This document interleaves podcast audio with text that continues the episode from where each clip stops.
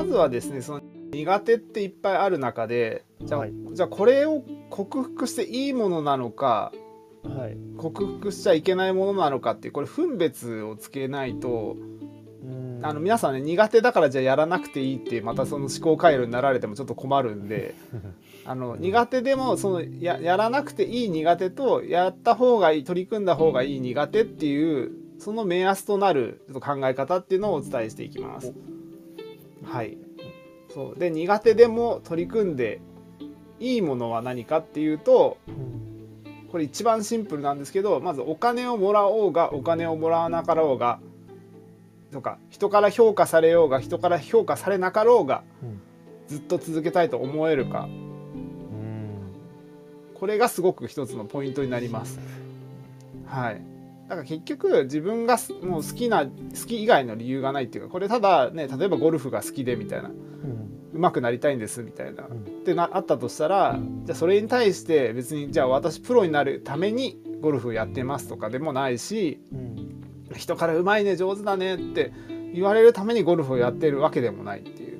うん本当にこうまっすぐな気持ちでただその自分が好きと思えるものとか取り組みたいと思えるものとか、まあ、もしくは自分の未来に対してこう何かしら希望を抱いているものに対して取り組めるかどうか。うん。で女性で言えばダイエットっていうことかもしれないですしやっぱその自分がその誰かから別にご褒美のためにやるわけではないんだよっていう。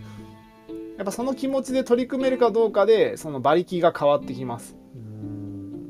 うんまあ、もちろん僕らっていうのはそのブラックエンジンっていうんですけどそのいわゆる黒煙をねまき散らして、あのーもうなんとかねとりあえずあの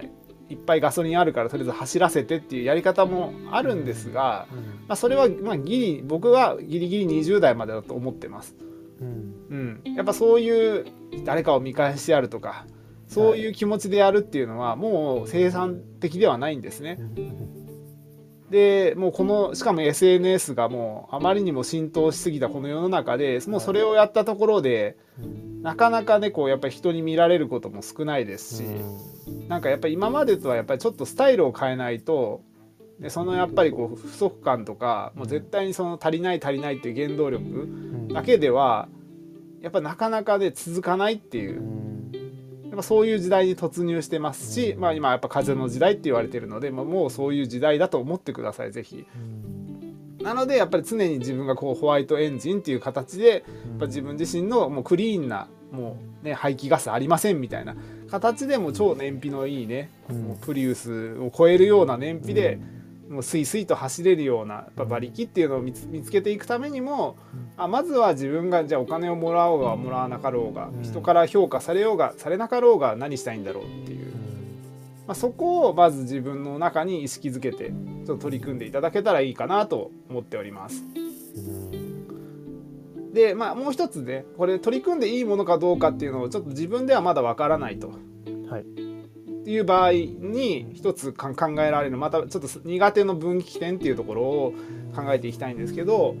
じゃあ自分ではわからないけどこれ苦手だけどこれこっちに進んでいいんだなみたいな。これを取り組んでいいんだなっていうことが訪れる兆候っていうところがあるんですよね。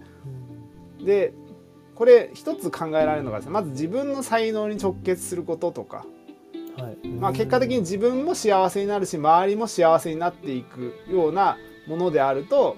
ものは自分で磨くといいよっていうことなんですけどうん。じゃあその周りからの反応がどう返ってくるかっていうとあの基本的に応援されますそれやってると。うん。そう自分のことを自分でもちろん応援できるし人からも応援される確率が上がるうん。っていうのがこれ一つの目安になります。だからあのもちろん最初はねもしかしたらドリームキラーとかもいるかもしれません。それに関しては。まあドリームキラーは絶対100%現れると思っていいぐらいなのでそうあの応援してくれない人も一部いるんだけれどもうん。あのちゃんとその自分の中にこうあるというね視点を持ってその自分の世界を見渡してフォーカスすることによるよるとなんか意外と私のことを応援してくれる人周りにいるじゃん。っていうのに気づいてやっぱあこれこの方向もしかしたら自分の中でいいかもしれないっていう、まあ、一つのサインとしてまあ見分けてほしいなっていう、うん。うん、いうのが一つですね。うん。あもちろんこう無意識があまりにも例えばこうがんじがらめになっている人だと周りの人たちがみんななんか応援してくれないみたいな風にちょっと見えてしまうラスが働いてしまう部分があるんですけれども、まあ、でも長い目で見た時には自分がやってることは絶対に周りから応援されていくっていうこう回路が広がっていきますのでまずはちゃんと周りを応援してくれてるかなっていうところも確かめながらちょっと自分自身の やってみたいことっていうのをチャレンジしていきましょうっていうところですね。で逆にじゃ自分の才能に直結しないこともしくはやっぱ自分がね結局心があまりにもこうしぼんでしまうようなことってあると思うんですけどそういうところはやっぱり自分ではなくて誰かに任せる委ねるっていうところが必要になります。まあ、手放すかもしれない。でやっぱりこうその違いがあるんでこの常にやっぱ自分でやる苦手を克服するではないってことですね苦手を克服しないことによって自分の長所が伸びる、うん、っていうことが往々にしてあるのでそう苦手を克服するために時間を使うともともとねあの苦手だから0だったものを2ぐらいにはなるかもしれないけどそれだったらもともとね5あるものを10に伸ばした方がいいかもしれないわけですよ。やっぱそこをやっぱりこの見分ける必要もあるのであの僕らにとっての人生の重要度を意識してほしいです。まずは。でこれは重要度の話っていうのはもうヒロッペさんが得意なねあの7つの習慣の話でもあるんですけれども、あの時間管理マトリックスっていうのがありまして、その緊急度と重要度のマトリックスっていうのがあります。でこの重要度重要度っていうのはその人生自分の人生にとっては未来に未来の自分の人生にとっては重要であるにもかかわらず、まあ、僕らっていうのはその緊急度を優先しちゃうんですね。はい、そう緊急性のあるものに常にこう手を出してしまうけれども、そもそもそれって本当に緊急なのってこともいくつかあります。ね、そういうものをやっぱり少しずつ削っていってあの緊急ではないけど重要。例えば自分と向き合うということが緊急ではないかもしれないけどでもこれは長い目で見た時には重要なのだとしたらこの緊急ではないけど重要っていうこれ一応その第2証言だったかな？第2証言っていう部分の領域をそのどれだけ自分の枠の中に広げていくかっていう。それがすごく重要なんですね。はい、だから苦手を克服しようがだからもしかしたらこれただ自分の中で緊急性を感じてるだけであって全く重要じゃないかもしれないっていう、うん、それよりも自分にとっての重要度の高いものって一体何なんだろうっていう、そこをこうちょっと自分で意識的になるっていうのが重要なんですけどこれあのー、皆さんねあのやってはいけないことっていうのがあります。こういうの考える時に。あのやってはいけないことは何だと思いますか？こういう自分がね未来を作りたい時にやってはいけないこと。えー、なんだろう評価して落ち込むとか。未来を築くためにやってはいけない。今の現状あの今の現状の延長線上で考えるってことですね。あそうみんなその今の現状の延長線上で未来っていうのを考えるんですよ。確かにそう。でもそれはあの当然安藤さんがいつも言うように現状の枠の中なんで何も生まれてこないってことですね。でそれをまず意識するっていうところと同時に僕らがそういうもし未来のこと考えたいなって思うんであればそやっぱ未来のことを達成している人と会話する機会がある時に考える。もしくはうんと家じゃないところですね場所を移動するってことです、うん。うん、やっぱ家っていうのは今の現状の自分の周波数と共鳴してるんで、家で考えるとやっぱり限界があるんですね。やっぱアイデアとか思考っていうのが。例えば自分がすごい大好きな大好きなおしゃれな店があったとしたらそのおしゃれな店に行って自分の気分だったりとかその未来手に入れたいであろう何か感情っていうのが手に入るようなお店に行ってそこで紙とペンを持って考える。要は環境を変えるってことですね。ね。うん、それがまあ一番こう手軽で手っ取り早い方法ではあるんだけどより臨場感を高めたいんであればやっぱその人ですよね人。その人とやっぱ関わる時間の中でそのアイデアっていうのを生み出していく癖を見つける。もしくはその人と関わって直後にすぐ書くっていう、はいまあ、そういう形でやっぱ取り組んでいくっていうのがまずこの苦手、まあ、苦手を克服するというところから卒業するための一つのポイントになります。確かに家ってねやっぱり落ち着くしはい。なんか離れたくないとは思い思いながらも環境を変えるっていうのはなんか改めてまあね聞けばああそうだよなって思うんですけどやっぱりねうん生活してるとねやっぱりとどまったりしちゃうのででそういうなんか過ごし方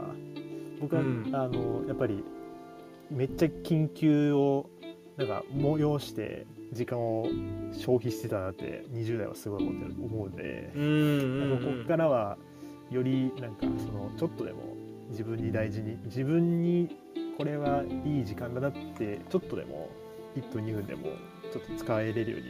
なりたいなと思ってますね今。うんうんうんいや本当にねやっぱりそういうのって、まあ、大事なんだけどなかなかやっぱりこう一人では見えないうんっていうところから見ても、まあ、これからはやっぱりね誰かと関わりながらやっぱり自分自身を育てていくっていうのは、まあ、必須でもあると思いますし、やっぱ風の時代だからこそもうとにかくやっぱ横のつながりっていうのはすごく重要な時代だと思っているので、うん。やっぱいろんな人と関わっていく。なんか一人ね素敵な人と関わったらそれでいいってことはないんですよ人生って。う。んで僕もやっぱりこうメンターって思える人って結構数人いてうん。やっぱりそういう形でやっぱりいろんな師匠の考え方をこう総合的に取り入れながらやっぱ今も僕は進んでいる途中なんですけれども。でその中にさらにはこうやって精神と時の部屋があって存在している自分もいるし、まあ、夫婦っていうまたパートナーっていうのもまた別で存在しているしっていう。いろんな関わり合いの中でやっぱり僕自身をやっぱりこうね研ぎ澄ませていっている、まあ、最中ではありますから。うん、やっぱり人と関わるっていうのもやっぱりどんどんどんどん広げてって皆さんいいんですよっていうところをちょっと知っていただくとあなんかやっぱ自分の可能性にいろいろ蓋してたなっていう、まあ、そ何かそういう気づきが得られる可能性があるかもしれないので、まあ、そういう部分をちょっと紐解きながらちょっとままずは自分自身を一歩ずつ進めていきたいですねっていう、まあ、そんなお話ですね。今日のまあお話のまあお終わりの方に後半に入るんですけどその僕のこれ思うこのね2022年の飛躍っていう話なんですけどあの十牛図の話の中でやっぱりこの1,000年も前からこうね引き継がれたやっぱりこうね人生の法則みたいのがあるわけですよまずは基本的には。で今まではやっぱその1図から10図まで12345678910っていうこの図をやっぱ登っていってやっぱり僕らっていうのはその人生の中でこう、まあ、悟りを開いていくっていう流れなんですけど、まあ、実はねこの風の時代はこれをですねあんまりやらなくてもいいんじゃないかっていう結構仮説が結構まあやっぱ立ってまして。まあ僕もこれ結構思ってて。でこれがやっぱできるっていうのはなぜかっていうとやっぱり僕らのその宇宙意識っていうとこなんですけどその宇宙の意識とやっぱ自分の意識っていうのがすごい共鳴しやすくなっている。今まではやっぱりこう例えば祈ったところでみたいなそういう部分っていうのが多少なりともあったんですけどやっぱり自分の今思っていることの無意識の部分ですね。無意識で思っていることがよりこれ現実化しやすい時代になってきてるんですね。成功した時にあれ？私って何のために生きてたんだろう？みたいなね。例えばそういう思いで悩みをね馳せる方がいらっしゃったとするのが例えばなんか6図7図の段階で現れるかもしれないんですけどなんかそういうことをもうやらなくてももうあの678みたいな感じでこういけちゃう、うん、そういう時代なんだっていうことが、まあ、だんだんこうやっぱ僕の、まあ、メンターの話とかも聞いてもすごい分かってきたんですね。だからやっぱ自分が考えていることとか今まで聞いてきた成功法則すらもちょっと疑いながらあれ？別にそんな苦労しなくても前に進んでいいんじゃないみたいな。そういう法則があるかもしれないよっていう。そのためにさっき言ったようにその苦手を克服しちゃいけないっていうこのテーマ自体がまさにそれのキーワードになりますこれ。